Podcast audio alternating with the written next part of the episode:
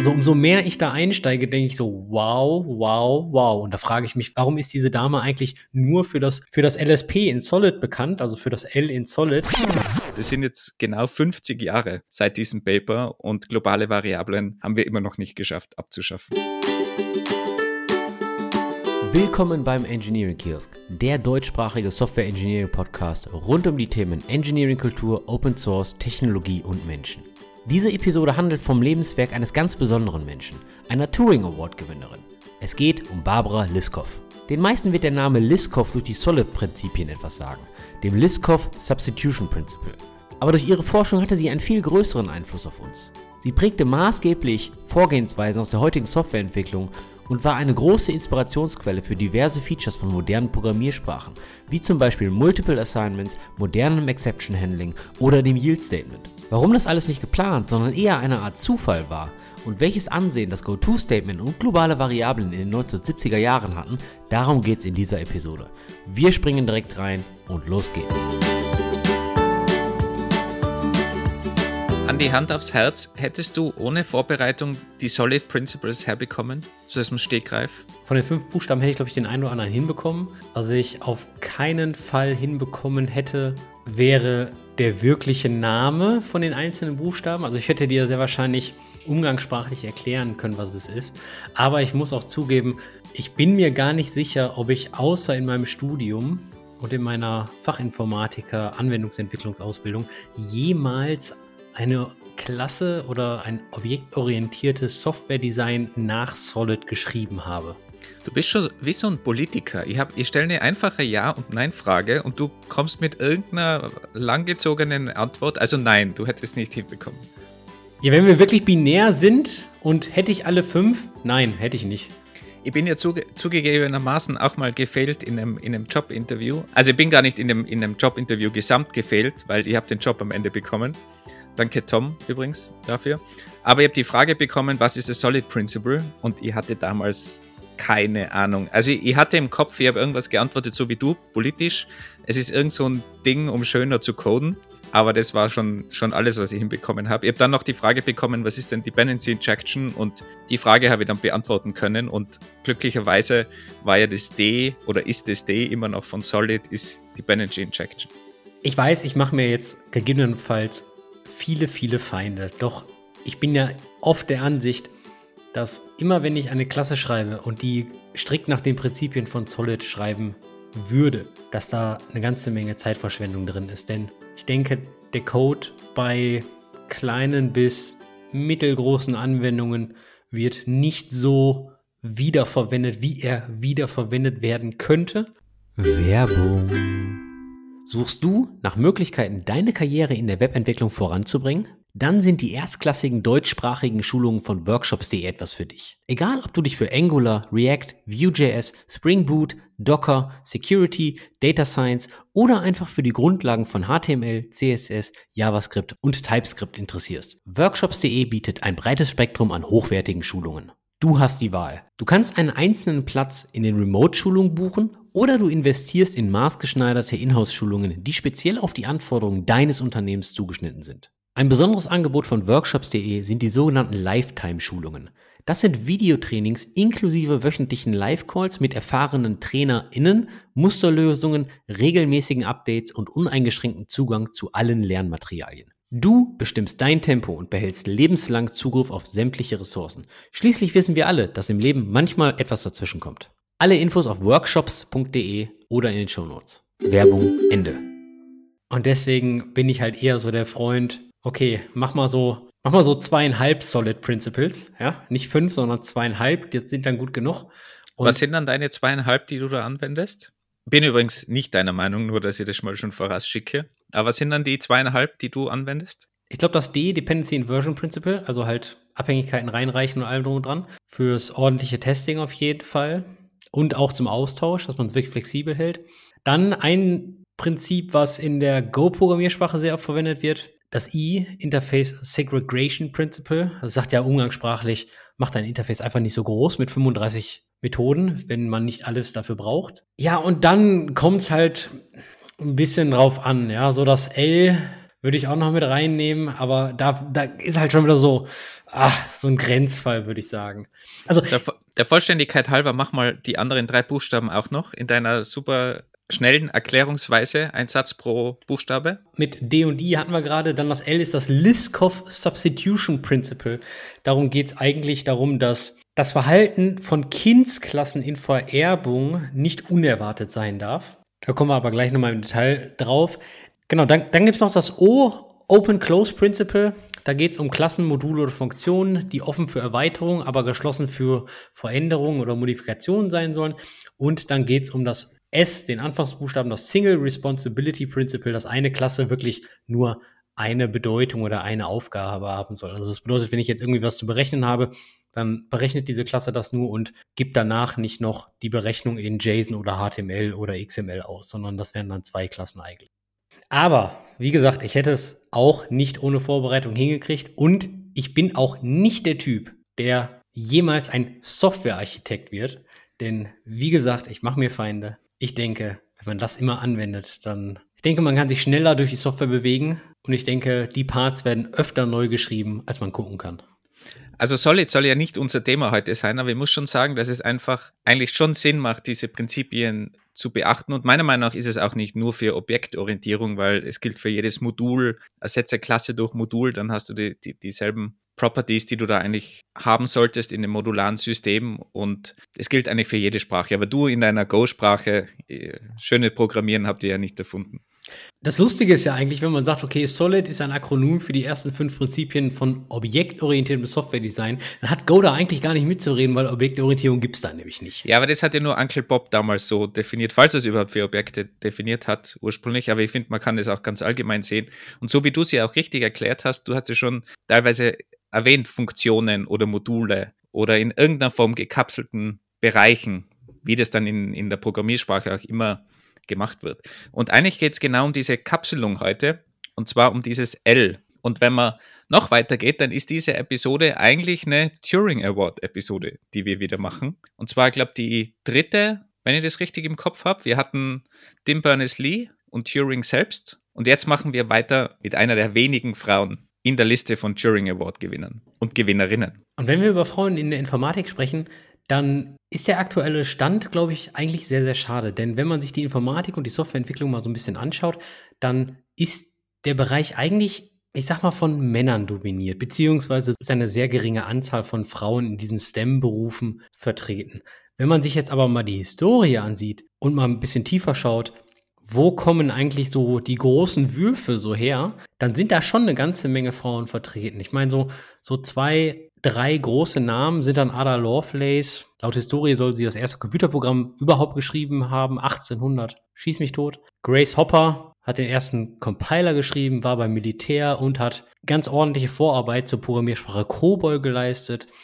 Adele Goldberg mag vielleicht dem einen oder anderen noch ein Begriff sein, hat ordentlich an der Programmiersprache Smalltalk mitgeschrieben. Also sehr, sehr viele Frauen waren, ich würde sagen, in den ersten Jahrzehnten Informatik an maßgeblichen großen Dingen, die heutzutage auch eine ganze Menge bewegen, beteiligt. Hättest du gewusst, ähm, dass das Liskovsche, Substitution Principle, dass da eine Frau dahinter steckt? Also ich habe den Namen gekannt, aber ich hatte keine Ahnung, wer da eigentlich dahinter steckt. Und ich habe das mal gehört bei Solid, dieses L, Liskov, aber wer das war, war mir nie ein Begriff.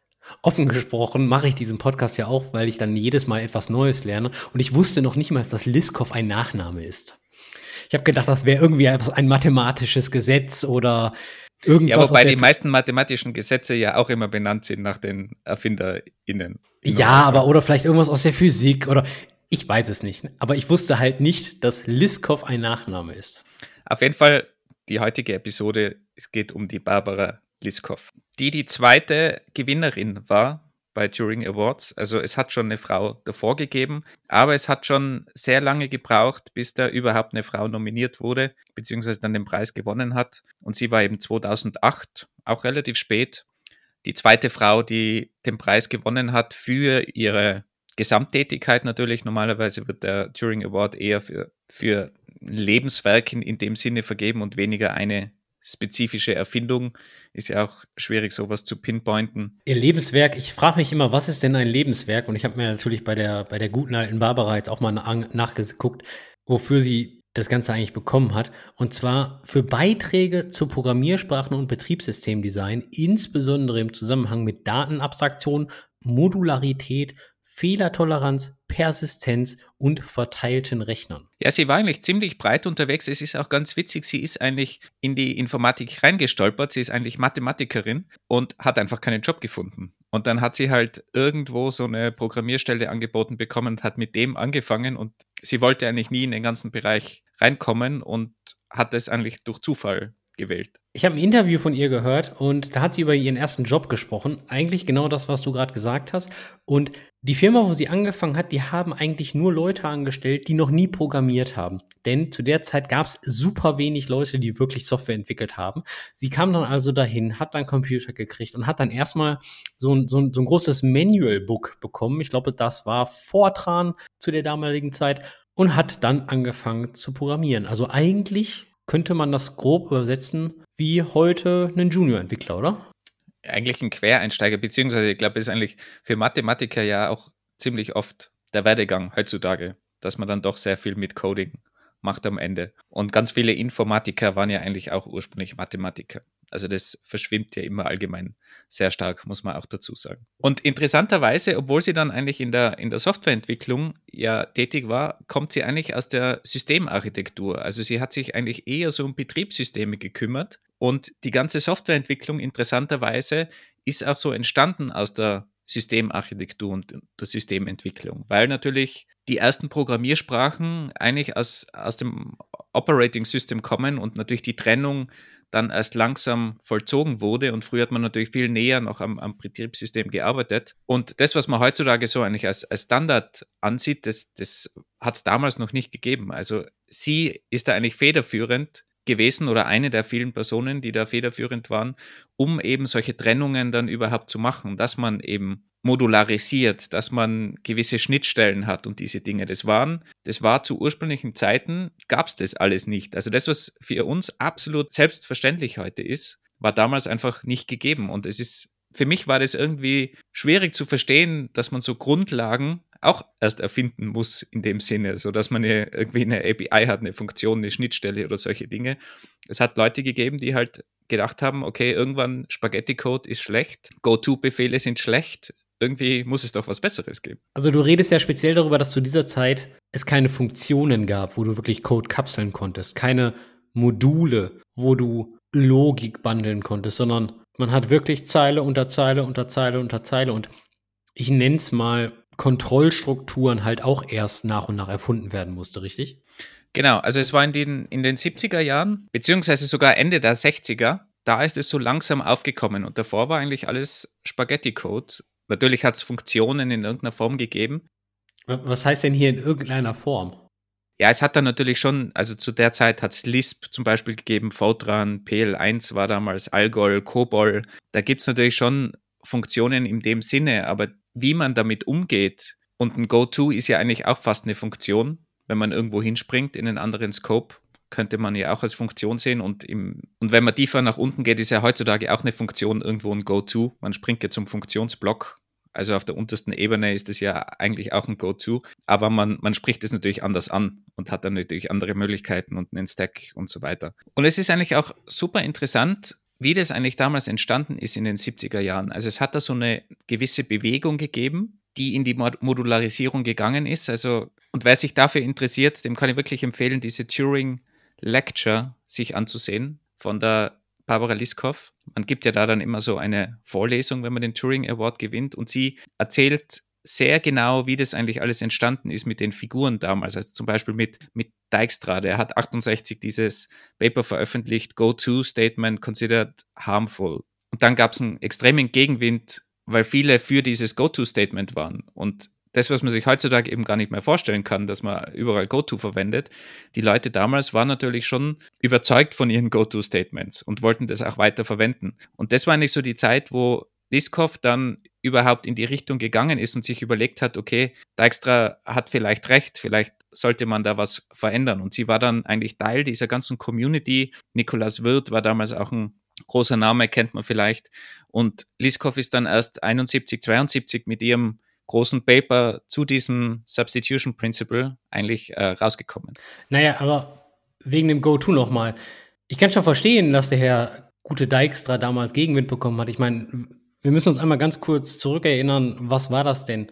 Zu dieser Zeit gab es keine modernen Programmiersprachen. Zu dieser Zeit waren das alles unstrukturierte, prozedurale Programmiersprachen wie Basic, äh, äh, frühe Dialekte von Fortran und Co. Also da war GoTo, ich wirklich, ich sag mal, das Mittel der Wahl.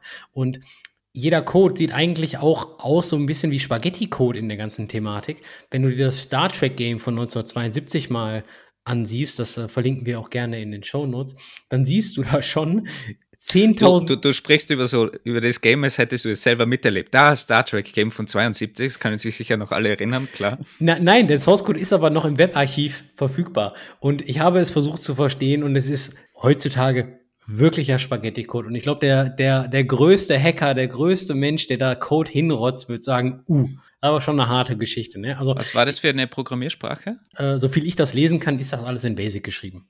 Auf jeden Fall war GoTo halt damals, ich sag mal, wirklich das Mittel der Wahl. Und heutzutage wird man sagen, mh, hm, das Sprachkonstrukt GoTo ist ja immer noch in vielen Programmiersprachen vorhanden, auch in, noch in, in Go, so viel ich weiß. Und es wurde heutzutage durch globale Variablen ersetzt, würde ich sagen. Der, der Hate geht jetzt gegen globale Variablen und weniger gegen GoTo. Ja, das, das, das, das könnte sein, aber es gibt ja immer noch valide Anwendungsfälle von GoTo im modernen Programmieren, ja. Also in super viele Router, also nicht Router im Netzwerkrouter, sondern wirklich URL-Router, ja, Symphony Framework, React und Co. Da wird GoTo sehr viel genutzt. Ja, aber das ist ein anderes GoTo, oder? Also das ist ja, ist ja kein Sprung, dass ich irgendwo hinspringe zu einer Programmierzeile und dort weitermache im Code. Warum nicht? Natürlich, du, du setzt Marker in deinem Code und du springst zu diesen Markern. Warum macht man das freiwillig? Also im Endeffekt kannst du ja sagen, okay, du hast eine, eine dreifach verschachtelte Schleife und machst jetzt ein Go-To, um da rauszuspringen oder ein Early Return. Also beides ist ja möglich. Ja, ein Early Return ist ja, ist ja nochmal was anderes. Also, was ja auch ähm, Dijkstra damals bekrittelt hat, warum GoTo eigentlich schlecht ist, also ist ja nicht so, dass man einfach sagt, wir, wir mögen das, den Begriff nicht oder das Keyword, sondern seine Argumente waren natürlich, dass man gerade im Debugging extrem schwierig nachvollziehen kann, wie man denn an eine gewisse Stelle gekommen ist. Also man springt da quer durch den Code und man hat keinen Stack wie mit Funktionen, wo du durch einen Funktionsstack durchgehst und automatisch immer den Aufruf-Stack nach oben gehen kannst und genau weißt, okay, die übergeordnete Funktion war diese und die komme daher und von der anderen Funktion. Und du kannst dann natürlich wesentlich besser debuggen und, und damit umgehen, als wenn du kreuz und quer durch den Code springst und die Übersicht geht dann natürlich einfach verloren. Und das meine ich sein, sein Hauptargument. Und da würde ich sagen, wenn das heutzutage immer noch so ist mit Markern, vielleicht ist auch das Debugging verbessert worden und ich habe dann Trace drauf, wo ich dann durch die Welt gesprungen bin, dann macht es das vielleicht besser. Aber ganz allgemein besteht das Problem natürlich weiterhin, wenn du einfach kreuz und quer durch den Code springst. Ja, da bin ich auch bei dir, weil wenn ich mir das durchlese und da 25 Go-Tos sind und du musst wirklich immer komplett links und rechts springen, dann ist die Readability halt auch nicht mehr gegeben, würde ich sagen. Und dieses Paper interessanterweise von Dijkstra hat eben die Barbara Liskov auch so ein bisschen mitgenommen. Und sie kommt ja, wie erwähnt, eigentlich aus der Systemarchitektur. Also sie hat 69 ihr eigenes Betriebssystem namens Venus entwickelt. Das war ein experimentelles Betriebssystem. Und sie hat eigentlich in dem Bereich geforscht, auch so mit Schachcomputern hat sie scheinbar so zu, zu Beginn mal begonnen, wie sie es nennt, eigentlich die frühe Zeit der AI damals. Halt das Einzige, was AI gekonnt hat, waren Schachcomputer eigentlich. Und sie hat eben in den Betriebssystembereichen gesehen, dass man angefangen hat, die Sachen zu separieren. Dass man da eben Schnittstellen einführt, dass man Möglichkeiten dem, dem System-User an die Hand gibt, dass der selber coden kann, dass der über gewisse Schnittstellen im Betriebssystem Sachen aufrufen kann. Und da hat man eben diese Schnittstellen langsam geschaffen. Und aus dem Bereich raus hat sie sich eigentlich gedacht, okay, das müsste man ja auf der Softwareseite eigentlich auch schaffen können. Also, dass man diese Abstraktion, die man im Betriebssystem hat, dass man die auch auf der Softwareseite hat, um die Softwareentwicklung zu verbessern. Und was auch noch super interessant war bei, bei ihrem Vortrag, war, dass sie eigentlich so, wie sie durch die Geschichte gegangen ist, extrem viel andere Leute erwähnt hat. Also ihr habt es schon lange nicht mehr erwähnt, gerade bei Turing-Gewinnern, und das jetzt absichtlich nicht gegendert, dass so viele andere Personen erwähnt werden. Und sie hat eben auch ihren Mitarbeiter erwähnt, der war eigentlich bei IBM, oder es war, glaube ich, nicht mal ein Mitarbeiter, aber mit dem hat sie extrem viel gemacht. Und sie hat ganz viele Namen erwähnt, Nicolas Wirth eben, David Barners, ähm, Dijkstra eben, und alle waren eigentlich in dem Umfeld unterwegs und man muss sich das ja auch vorstellen, früher in den 70er Jahren oder auch später noch, man hatte ja als Forscher und Forscherin eigentlich nicht den, das Internet und den Zugang zu allen, was veröffentlicht wird. Das war ja sogar in, in Amerika, wenn das in einer anderen Stadt war, du hast natürlich nichts mitbekommen. Die einzige Möglichkeit war irgendwelche Journals und, und Konferenzen, dass du was mitbekommst. Aber wenn da irgendwo in China was veröffentlicht wurde oder in Europa, das war natürlich super schwer, da überhaupt was mitzubekommen. Also ich habe das auch selber noch erlebt, wie ich an der Uni war, so in frühen Internetzeiten, da hast du einfach nicht die Möglichkeit gehabt, alles zu finden auf die Schnelle, was so veröffentlicht wird. Und darum ist es natürlich von vielen Seiten auch gekommen, aber es hat natürlich auch viele Papers gegeben, die sie beeinflusst haben. Nikolaus Wirth eben, der hat diese Herangehensweise mal aufgeschrieben oder entworfen, dass man so, wenn man programmiert, eigentlich eine schrittweise Verfeinerung macht. Also man fängt ganz oben an bei einem Problem, überlegt sich, wie kann ich das Problem lösen? Und dann geht man eine Stufe tiefer und überlegt sich, okay, diese drei Schritte, die man jetzt überlegt hat, wie kann ich jeden Schritt wieder lösen? Und dann geht man wieder eine Stufe tiefer und entwickelt quasi Funktionen für diesen Schritt. Und dann geht man wieder eine Stufe nach unten und überlegt sich, wie kann ich das wieder aufsplitten? Also so eine klassische mathematische Herangehensweise eigentlich an ein Problem. Aber auch da wieder absolut selbstverständlich heute. Aber das war damals eben nicht selbstverständlich. Und Wirth hat es aufgeschrieben, dass man eben so einen Baum eigentlich erzeugen muss, um ein Programm überhaupt zu erschreiben. Also um ein Problem zu lösen, dass man so einen Baum hat und die Probleme immer nach unten, immer verfeinert, dann strukturiert und, und löst. Ich wollte schon sagen, so programmiere ich heute noch. Ja, also, eben. Also es ist, ist einfach der kein Unterschied. klassische Weg, genau. Aber man kann sich eigentlich nicht vorstellen, dass das damals eigentlich nicht Standard war. Und es hat eben Leute gebraucht, die das eingeführt haben. Und da ist dann eben sie auch beeinflusst worden von, von diesen ganzen Bewegungen. Und darum hat sie dann auch begonnen, eben mit dieser Abstraktions- Ebene und wie man eben besser abstrahieren kann. Und bevor wir jetzt noch tiefer in Ihre Idee reingehen, was mir auch äh, sehr gut gefallen hat, ist eigentlich, dass 1973 hat schon ein Paper gegeben, Global Variable Considered Harmful bei Wolf and Shaw. Das heißt, eigentlich 73 war das schon ein Thema und es ist immer noch ein Thema mit diesen globalen Variablen und sie schwirren immer noch herum. Also da hat man eigentlich sehr wenig gelernt. Das sind jetzt genau 50 Jahre seit diesem Paper und globale Variablen haben wir immer noch nicht geschafft abzuschaffen. Ich bin gerade am überlegen, natürlich programmiere ich ab und zu auch kleine Skripte mit globalen Variablen. Ab und zu, weil es schneller geht, erschieß mich ruhig. Aber sie funktionieren ja dann immer. Und vielleicht haben die Seiteneffekte, die mich dann aber auch nicht interessieren, weil sie mir noch nie aufgefallen sind. Aber ich frage mich gerade, was ist denn der Use Case von globalen Variablen heutzutage? Ja, genau das, was du eigentlich gesagt hast, meiner Meinung nach. Man macht es halt einfach, weil es schneller funktioniert. Und bevor man das irgendwie sauber abstrahiert, wegkapselt, kann man halt schnell eine globale Variable machen, weil du einen globalen State brauchst oder dir denkst, du brauchst einen globalen State. Und dann wächst das Programm und irgendwann hast du diese globalen Leichen im Keller. Ich, ich glaube, du hast was sehr Schönes gesagt, weil man denkt, man braucht einen globalen State. Also man braucht sicher globalen State, aber man kann das natürlich auch in irgendeiner Form wegkapseln mit irgendwelchen sinnvollen Registries oder doch durchreichen. Vielleicht braucht man eben gar nicht. Dependency Injection ist ja auch in gewisser Weise eine Möglichkeit, um, um globalen Variablen entgegenzuwirken. Also da gibt es da gibt's sicher viele Bereiche. Gut, jetzt haben wir ziemlich viel über die Forschungen von Barbaras Kollegen gehört. Dijkstra, Wolfenschau, Wirt. Aber was war denn jetzt Ihre Idee? Also Ihre Idee war eigentlich Kapselung. Sie hat mehr oder weniger Kapselung, abstrakte Datentypen erfunden. Also auch da wieder, sie hat erwähnt, netterweise, wie gesagt, es war wirklich super zu hören. Sie hat gemeint, David Barnes 72, der hat eigentlich so Module erfunden, die frühen APIs. Das hat sie gar nicht so im Schirm gehabt, dass man da schon in einem anderen Bereich was erfunden hat. Das heißt, es ist alles sehr gleichzeitig, würde ich sagen, fast passiert. So 71, 72, sie hat einen Talk 71 gehalten, dann ist Paper 72 veröffentlicht. Und es geht natürlich alles in eine stark ähnliche Richtung. Und die Grundidee war eigentlich, dass man ich würde es mal jetzt Module nennen, sie jetzt damals Partitionen genannt in ihrer Programmiersprache Clue, die sie entwickelt hat, um das eben auch zu zeigen und zu prüfen. Und eine Partition hat einen internen Zustand und definierte Operationen nach außen und von außen kannst du nur diese definierten Operationen aufrufen. Also einfach ein Modul, könntest eine Klasse dazu sagen, wie du das auch immer siehst, oder Objekt. Du hast definierte Schnittstellen nach außen und einen internen Zustand, auf den du nicht direkt zugreifen kannst. Und du weißt von außen nicht genau, was in dieser Blackbox drinnen vorgeht. Eigentlich hat sie Public and Private erfunden. In gewisser Weise, wenn du es so sehen willst, ja. Also diese Abstraktion, die es in der Betriebssystemwelt schon gegeben hat, weil du hast den Betriebssystemcode und den Usercode. Und du hast natürlich Schnittstellen zwischen Betriebssystem und Usercode. Und sie hat es ausgeweitet auf Programmiersprachen und hat dann in Programmiersprachen oder in ihrer Clue-Programmiersprache diese Partitionen eingeführt und damit Kapselung.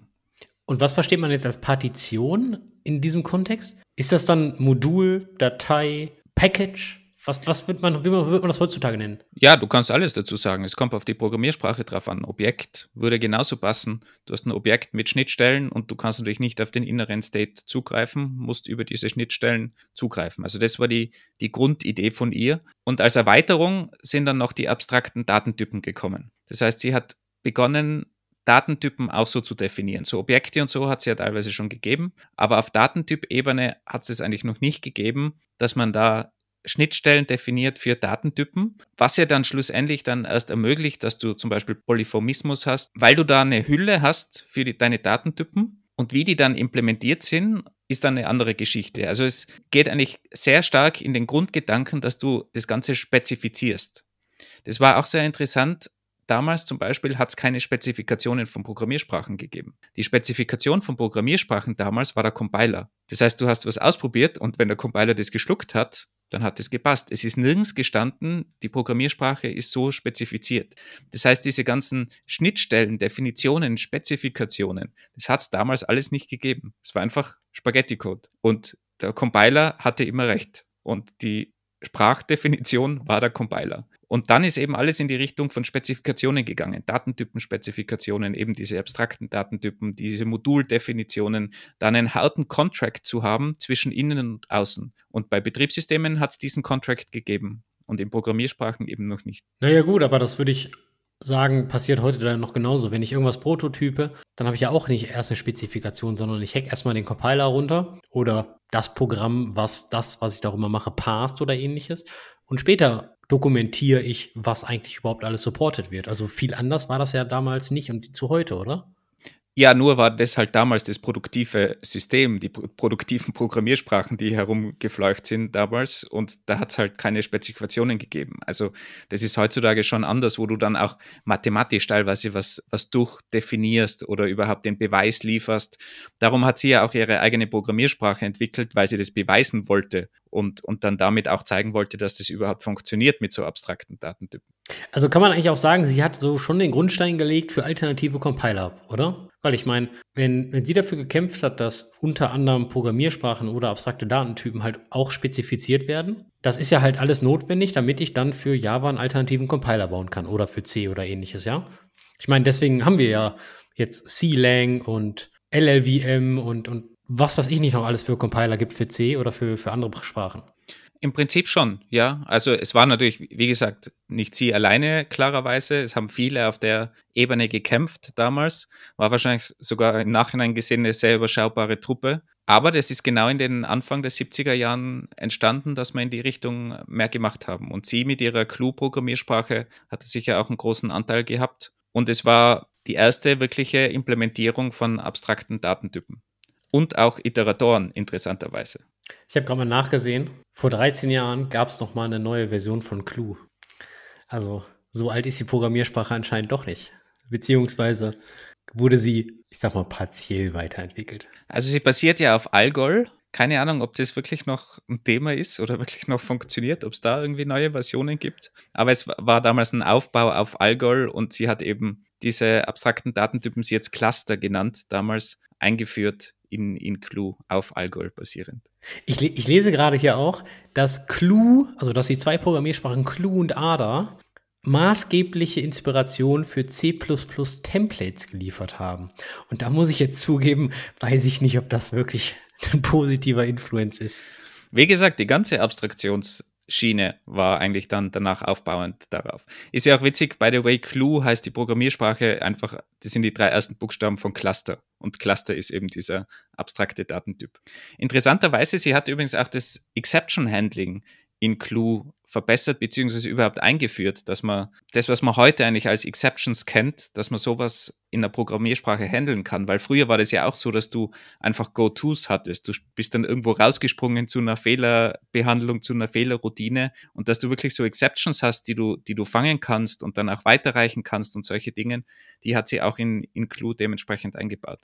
Ich lese auch noch gerade, dass Clue die Sprache war, die als erstes Multiple Assignments und Multiple Returns in Funktionen hatte und dass Perl und Lua diese Funktionalitäten von Clue haben. Und da muss ich mal, also umso mehr ich da einsteige, denke ich so, wow, wow, wow. Und da frage ich mich, warum ist diese Dame eigentlich nur für das für das LSP in Solid bekannt, also für das L in Solid. Meines Erachtens nach hat sie durch Clue einen viel größeren Influenz auf die heutige Informatik gehabt.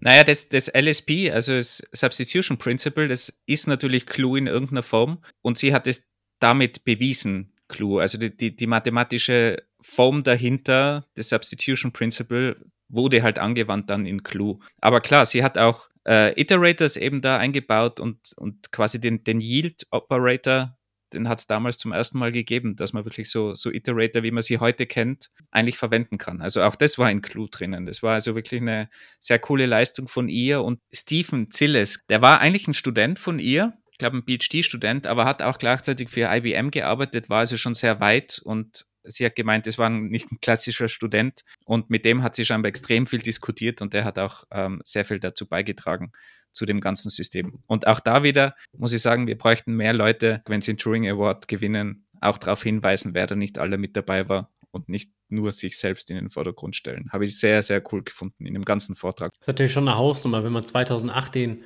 Turing Award kriegt, dass man sagt, ja, also vor knapp 30, 40 Jahren, da war der, der, der, der und der mit am Start und da haben wir das alles gemacht. Ich weiß noch nicht mal, mit wem ich gestern ein Bier trinken war.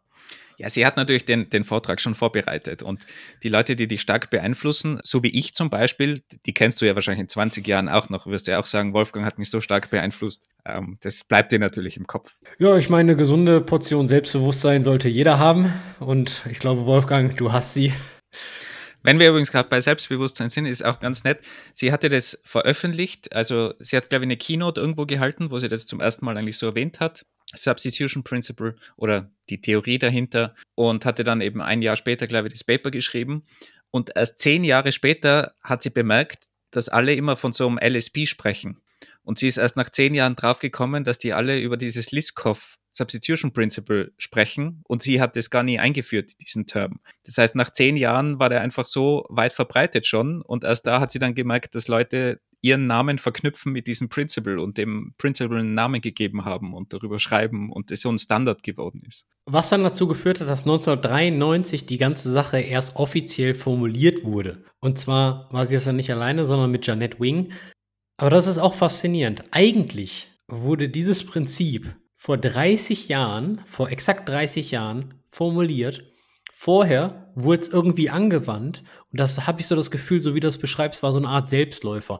Die hat so ein Paper veröffentlicht und jeder hat das dann irgendwie angewandt und irgendwann sagte, hey, was ist das denn hier für eine Bewegung? Lass daraus doch mal was machen. Genau, da, da liegen 20 Jahre eigentlich dazwischen, ja. Also es war ihr selber scheinbar damals auch gar nicht so bewusst, was sie da, da angestoßen hat. Und im Nachhinein hat man dann erst gemerkt eigentlich, ähm, was das für Auswirkungen hat. Und heute ist es das L in, in Solid, ja. Kommen wir doch mal zum L in Solid. Also eigentlich, wofür diese Dame jetzt hier gerade so gefeiert wird. Und gehen wir mal da tiefer ein. Gib mir doch mal den wissenschaftlichen Abriss oder die offizielle Formulierung vom Liskov Substitution Principle oder wie es auf Deutsch heißt, das Liskovsche Substitutionsprinzip oder vielleicht auch ein bisschen einfacher das Ersetzbarkeitsprinzip. Also vielleicht, bevor wir ins Detail gehen, man kann es sehr schön umschreiben. Sie hat eigentlich mit dem Substitution Principle gezeigt, dass Vererbung Kapselung unmöglich macht. Also sie ist kein großer Fan von Vererbung. vielleicht gleich dazu gesagt, falls das noch nicht klar war. Und es ermöglicht erst Polymorphismus. Das, was wir heute alle kennen unter dem Begriff. Und zwar hat sie das so definiert, das ist jetzt sehr mathematisch, aber ich erkläre es gleich. Also wenn S ein Subtyp von T ist, dann kann man den Typ T einfach durch irgendein Objekt vom Typ S ersetzen, ohne dass irgendwas passiert, ohne dass was schief läuft, dass alles korrekt bleibt. Also ich bin, ich bin kein großer Fan von diesen ganzen klassischen objektorientierten Beispielen, aber auf der Audiospur ist es vielleicht auch einfach zu verstehen, wenn wir jetzt einfach zum Beispiel Fahrzeuge nehmen und ein Auto und ein Fahrrad. Auto, Fahrrad sind Subtypen von Fahrzeug. Und wenn man jetzt einen Code hat, der mit Fahrzeugen arbeitet, dann muss ich da auch jederzeit ein Auto einsetzen können statt dem Fahrzeug und alles soll weiterhin funktionieren. Also die Mutterklasse kann durch eine Subklasse ersetzt werden und alles funktioniert weiterhin. Jetzt würde man vielleicht sagen, ja, Moment, warum ist da dann Vererbung ein Problem? Weil das funktioniert ja mit Vererbung eigentlich auch. Ist es eben nicht, weil die Vererbung ja so definiert ist, dass wenn du eine Subklasse jetzt zum Beispiel definierst, kannst du ja Methoden überschreiben und Verhalten ändern. Das heißt, eine Subklasse das Auto könnte jetzt theoretisch die Methode maximale Geschwindigkeit in irgendeiner Form verändern und das Verhalten ändern. Und damit ist das Substitution Principle von Liskov nicht mehr gegeben, weil es eben definiert, dass das Verhalten nicht verändert werden darf in der Subklasse. Und nur so kannst du Polymorphie garantieren, dass das funktioniert, also dass du in einer Programmiersprache eben das einfach beliebig ersetzen kannst. Du hast einen Code, der die Funktion aufruft, gib mir die maximale Geschwindigkeit, dann musst du erwarten können, dass das immer sinnvoll funktioniert, egal ob du ein Auto hast, ein Fahrrad, die Mutterklasse also ein Objekt der Mutterklasse. Es muss immer funktionieren. Das heißt, du darfst das Verhalten in der Subklasse nicht ändern. Und das ist in der Vererbung nicht definiert. Und darum ist es so wichtig, dass du das Liskowsche, wie heißt das auf Deutsch eigentlich nochmal? Das Liskowsche Substitutionsprinzip. Danke. Ich werde jetzt immer dich fragen, damit du das aussprichst, weil ich schaffe das, glaube ich, sowieso nicht. Also das Substitution Principle, ich bleibe mal beim Englischen, garantiert dir eben die Polyphomie. Und darum ist es in Solid einfach so wichtig, dass man das auch beachtet, weil sonst eben die reine Vererbung garantiert dir das nicht. Wobei man natürlich sagen muss, dass die klassische Polymorphie ja heute statisch durch den Compiler gecheckt wird. Das bedeutet, ob jetzt dein Auto von dem Interface oder von der abstrakten Klasse Fahrzeug erbt, ob die Funktions- bzw. Methodensignatur gleich ist. Also ich meine, das, das, was du gerade beschrieben hast, die klassische Polymorphie, die wird ja schon statisch durch den moderne Compiler gecheckt. Wovor das LSP natürlich steht, ist ja wirklich das, was der Compiler nicht checken kann. Also ich sage das richtige Verhalten, weil das ist ja die Verantwortlichkeit und die Aufgabe des Autors. Nehmen wir jetzt mal dein, dein Fahrzeugbeispiel und dein Autobeispiel, dann dürfte die Funktion beziehungsweise Methode im Gib mir mal die maximale Geschwindigkeit jetzt nicht eine Not Implemented Exception schmeißen. Weil eine Not Implemented Exception ist nicht das erwartete Verhalten, sondern das erwartete Verhalten ist, dass ich bei einem Lamborghini 300 zurückkriege. Also es geht ja auch in die Richtung, genau wie, wie du richtig sagst, die, die ganzen Funktions- Köpfe und so weiter, das wird alles gecheckt. Also ich glaube sogar das Non-Implemented wird eigentlich gecheckt. Kommt glaube ich auf die Programmiersprache drauf genau. an, aber.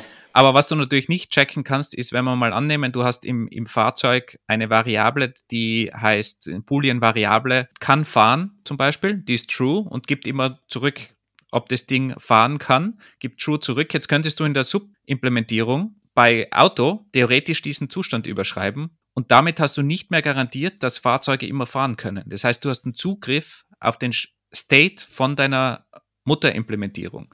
Also dieses klassische Protected, wenn du das mal so sehen willst. Also wenn du Protected hast, dann kannst du natürlich Sachen ändern und damit ist es eigentlich nicht mehr garantiert, dass du das richtige Verhalten garantieren kannst. Und darum ist das so wichtig und darum kannst du das auch nicht statisch checken, weil da brauchst du natürlich die semantischen Informationen dafür, um das überhaupt zu verstehen, was da im Hintergrund passiert.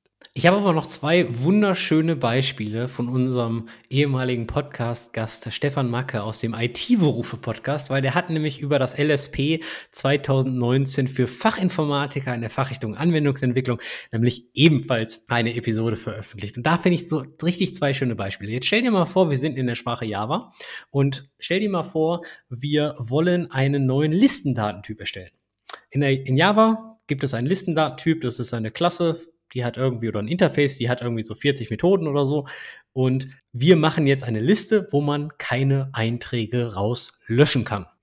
Und wir erben dann von dem klassischen Java-Listen-Interface und sagen jetzt, okay, die Methode delete, die machen wir einfach leer. Ja, also sie hat einfach keinen Code.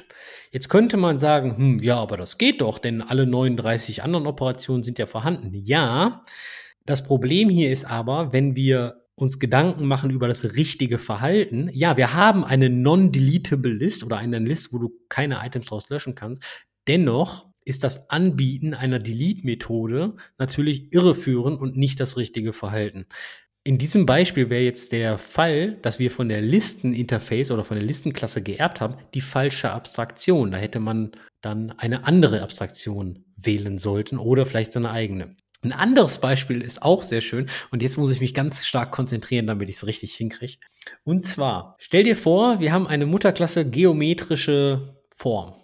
Und stell dir vor, die Subklasse ist Rechteck. Und jetzt wollen wir ein Quadrat implementieren. Und das Quadrat ist eine Unterklasse von Rechteck, weil so wie man es immer lernt in, in der klassischen Objektorientierung. Ganz genau, weil jedes Quadrat ist ein Rechteck, aber nicht jedes Rechteck ist ein Quadrat. Und in einem Rechteck würdest du, würdest du etwas erwarten wie setze die Länge der x-Achse und setze die Länge der y-Achse, also der Seite A und der Seite B. Und jetzt haben wir die Kindsklasse Quadrat. Und was ist ein Quadrat? Ein Quadrat hat nur eine Seitenlänge, da alle vier Seiten gleich lang sind. Wenn ich jetzt also auf der Quadratklasse setze Seite A aufrufe, dann wird Seite B automatisch mit dem Wert von Seite A überschrieben. Und wenn du einen Test hättest, der das prüft, ob XY, wenn du setzt, auch im Nachhinein so ist, dann würden diese Tests fehlschlagen. Ganz genau. Und das ist eigentlich meines Erachtens nach ein unglaublich gutes Beispiel für die Polymorphie ist gegeben. Die, die Polyphomie ist nicht gegeben, meinst du? Naja, also, also, die, also Vererbung, compilertechnisch funktioniert alles. Das LSP-Prinzip ist jedoch nicht gegeben, weil das Verhalten unerwartet ist.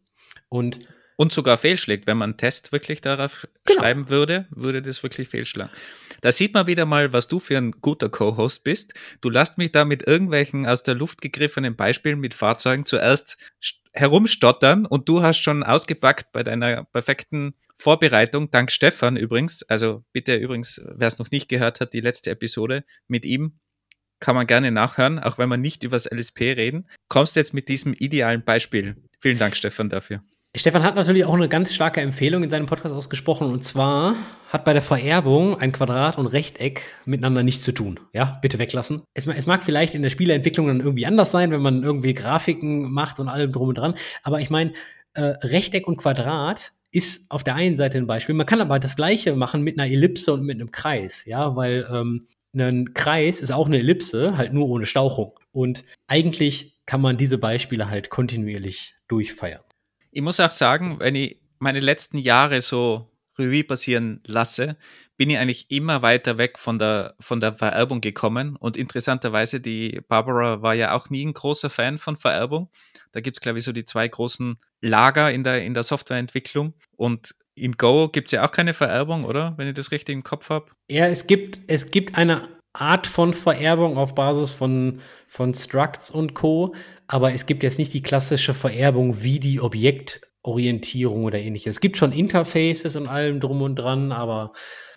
Und ich komme eigentlich immer in der Realität ganz selten zu irgendeinem Punkt, wo ich sagen würde, da war jetzt eigentlich Vererbung irgendwie gut oder das könnte man mit Vererbung gut lösen, weil du einfach so viele andere Konstrukte hast, Abstraktionsmodelle, Module oder was es dann auch immer ist, die dann eigentlich fast bevorzuge. Also ist, meiner Meinung nach ist das echt selten der Fall. Oder keine Ahnung, vielleicht bin ich da einfach immer in dem Bereich unterwegs, wo, es weniger Anwendungsbereiche gibt. Aber da mögen mich jetzt auch alle irgendwie angreifen, aber meiner Meinung nach ist Vererbung in meinem Leben, zumindest in meinem Programmierleben, wesentlich unwichtiger geworden in den letzten Jahren.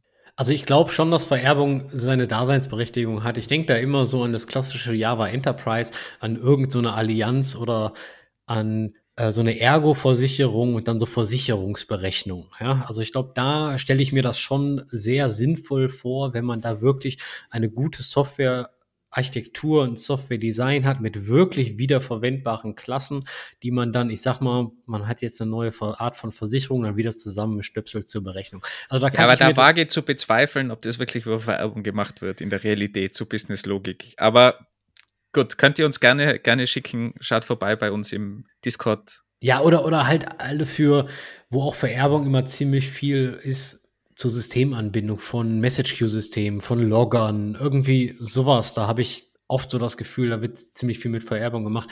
Aber du, vielleicht arbeiten wir einfach nicht an den richtig großen Projekten und vielleicht bin ich da auch einfach glücklich drüber.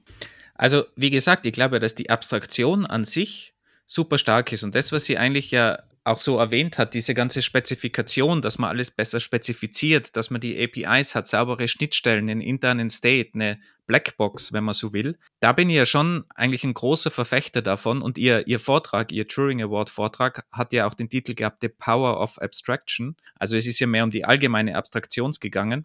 Es war halt damals in der Softwareentwicklung eben diese Datentypen und so weiter, aber auch Iteratoren im Prinzip sind ja auch eine gewisse Abstraktion. Und ich habe mir da auch gedacht, in, in, wie ich den Vortrag angesehen habe, wie wichtig eigentlich Abstraktion mittlerweile ist. Und du kannst es ja in alle Ebenen weiterspielen, also auf die Teamebene. Wie hast du äh, Abstraktionsmöglichkeiten auf der Teamebene mit Conway's Law, for, äh, for example, sage ich schon, äh, zum Beispiel, wo man auch da Abstraktionsebenen einführt. Also du hast die Abstraktionsebenen eigentlich überall bis bis auf die menschliche Ebene ganz nach oben, auf die Firmenstruktur, die du anwendest. Und wenn du es da schaffst, eben durch diese Abstraktion Abhängigkeiten zu reduzieren und das Ganze modularer zu machen, egal auf welcher Ebene, dann ist es meiner Meinung nach ein guter Ansatz und der einzig wahre Ansatz, wie du sinnvoll skalieren kannst, egal ob auf Architekturebene, auf Firmenebene, auf Teamebene, was es auch immer ist. Also diese Abstraktion geht wirklich sehr, sehr weit und alles, was man auf abstrakte Datentypen anwenden kann, finde ich, kann man auch dann auch auf Teamstrukturen und Firmenstrukturen anwenden. Jetzt, jetzt werden wir ein bisschen philosophisch, denn ich habe in der Vorbereitung auch mal ganz doof The Power of Abstraction bei Google eingegeben. Und da habe ich ein unglaublich schönes Beispiel gefunden. Und zwar, Sprache ist ja, könnte man eigentlich so sagen, die höchste Form von Abstraktion. Nimm dir einfach nur mal das Beispiel, das Wort Liebe. Wie viel das unten drunter eigentlich ausmacht und wie viel das eigentlich wegabstrahiert. Ja? Wenn ich aber das Wort Liebe in den Mund nehme, dann weißt du, du grinst auch schon so ein bisschen, dann weißt du auch, was gemeint ist. Und unten drunter ist das ja wahrscheinlich eine Achterbahn voll Gefühle und so weiter und so fort. Ja, ich merke schon, wir werden philosophisch, aber wenn du mal zwei Minuten drüber nachdenkst, mein Kopf platzt Power of Abstraction. Und wir reden jetzt hier gerade nur über irgendwelche Fahrzeug- und Geometrie- und Rechteck- und Ellipsenklassen. Also ich sehe schon den Andi in irgendeiner Donne so auf Social Media, wie er sagt, geh mir aus der Sonne, Wolfgang, oder so. Jedes Mal, wenn ich mir über eine Turing Award Gewinnerin oder Gewinner mal so ein bisschen recherchiere, platzt mir einfach der Kopf. Denn man scrollt so durch die Wikipedia-Seite und dann sieht man, aha, die Person hat jetzt irgendwie den Turing Award für das und das, für ihre maßgebliche Contribution zu Betriebssystemdesign und Programmiersprachen gekriegt. Und dann geht man mal rein und dann merkt man, Multiple Assignments und Multiple Function Returns gehen auf sie zurück. Und auf einmal. Und ich habe mir auch noch nie die Frage gestellt, wer hat dieses kleine Ding in Lua, Perl oder auch in Go, gibt es ja auch Multiple Assignments und Multiple Returns. Wer hat das eigentlich erfunden? Und faszinierend. Also ich finde es immer wirklich, wirklich faszinierend. Und ich stelle mir gerade so ein bisschen vor, wie groß muss der Schmerz damals 1965, 1970, 1975 eigentlich gewesen sein? Und wie viel Code musst du eigentlich schreiben oder musstest du eigentlich schreiben, um irgendwas Sinnvolles hinzukriegen? Ich glaube, jeder von uns kennt dieses Foto von von Grace Hopper, wo sie, wo sie neben diesem riesen Berg an Papier steht. War das Grace Hopper? Ich glaube, das war Grace Hopper, kann, richtig? Kann gut sein. Oder es sind wahrscheinlich eher Lochkarten gewesen damals, aber was auch immer. Es war nicht Grace Hopper, es war Margaret Hamilton. Auf jeden Fall, das Foto verlinken wir euch natürlich auch in den Show Notes. Ich weiß nicht, jedes Mal, wenn ich drüber nachdenke, denke ich mir, wie privilegiert sind wir heute eigentlich, dass wir dann unter anderem zum Beispiel mit, weiß ich nicht, Bootcamps innerhalb von drei Monaten coden lernen können. Also dieser, dieser, dieser Kontrast, der, der, der ist einfach, ich kriege den nicht in meinen Kopf. Ja, es war, ist auch ganz nett. Sie hat da so eine Anekdote erzählt, dass, wie sie den Turing Award bekommen hat 2008, haben so Leute gesagt irgendwie, warum hat sie denn dafür einen Turing Award bekommen? Das weiß doch jeder. Und sie hat dann nur gemeint, ja, heutzutage weiß das jeder, aber damals gab es das einfach nur nicht und sie ist nur froh, dass es jetzt wirklich jeder weiß und die Welt einfach besser geworden ist und einfach mehr Abstraktion mittlerweile in der Software verwendet wird. Finde ich aber auch immer ein bisschen schwierig, die Aussage, das weiß doch jeder, denn wie wir auch schon in dieser Episode festgestellt haben, globale Variablen sind immer noch im Umlauf und ja, sie werden heutzutage auch immer noch neu hinzugefügt. Von daher. Das hat sie auch gemeint. Ähm, ich glaube sogar genau in dem gleichen Satz, wo sie gemeint hat, aber globale Variablen, die gibt es leider immer noch. Also so schlau sind wir noch nicht geworden. Und auch ganz interessant, sie hatte am Ende irgendwie so eine Frage bekommen, wo sie denn die Zukunft sieht oder so irgendwas in der Richtung. Und sie hat auch gemeint, ja, ganz interessant, also wir reden von 2008, das heißt vor 15 Jahren, hat sie gemeint, ja, es wird spannend, wie das mit der Parallelität eigentlich aussieht, weil mittlerweile macht man alles parallel und programmiert auf parallelen CPUs.